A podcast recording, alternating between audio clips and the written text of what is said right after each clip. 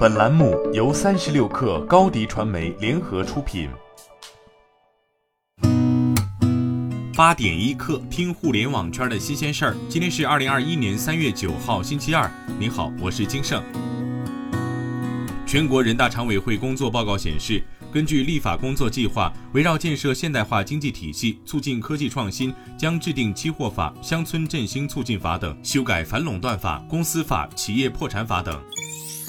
昨天下午，第十三届全国人民代表大会第四次会议举行全体会议，最高人民法院院长周强作最高人民法院工作报告。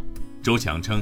二零二零年，人民法院严惩操纵证券期货市场、内幕交易、设地下钱庄、洗钱等犯罪，严厉打击逃废债行为，服务防范化解金融风险，维护金融市场秩序和国家金融安全。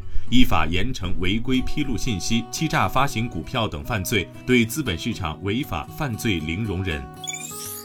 昨天，巨量引擎发布《看见她力量：女性创作者大数据》报告显示。在短视频、直播、直播带货等数字领域，女性创作者人数高于男性。一线女主播人均带货订单数是男性的两倍。科技类女性创作者内容高产远胜男性，其中女性人均发布视频数是男性的近两倍。在创作热情上，六零后女性群体人均每日发布视频两条，日均创作数量为九零后的三倍，八零后的一点七倍。据报道，天眼查 App 显示。近日，理塘县文旅体投资发展有限公司申请注册“白马少年”“田野男孩”相关商标，申请日为二零二一年三月一号。国际分类含网站服务、珠宝钟表、啤酒饮料等。目前商标状态为商标申请中。此前，该公司曾注册“小马珍珠”“丁真珍珠”等商标。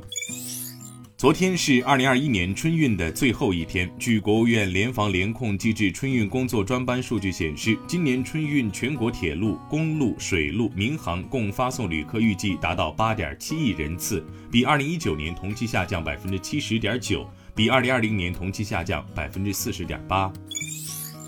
三十六氪获悉，新锐美妆集合店品牌 Wow Color 于近日获得五亿元 A 轮融资，由创新工厂领投，IDG 资本、瑞象资本、浙民投跟投。接下来，Well Color 将重点针对 Z 世代群体传达新一代美妆乐园概念，引进更多专攻和定制产品，强化产品组合，增强渠道能力，加强线上加线下融合。此外，还计划拓展下沉市场，为四五线城市的消费者提供全新的美妆消费场景。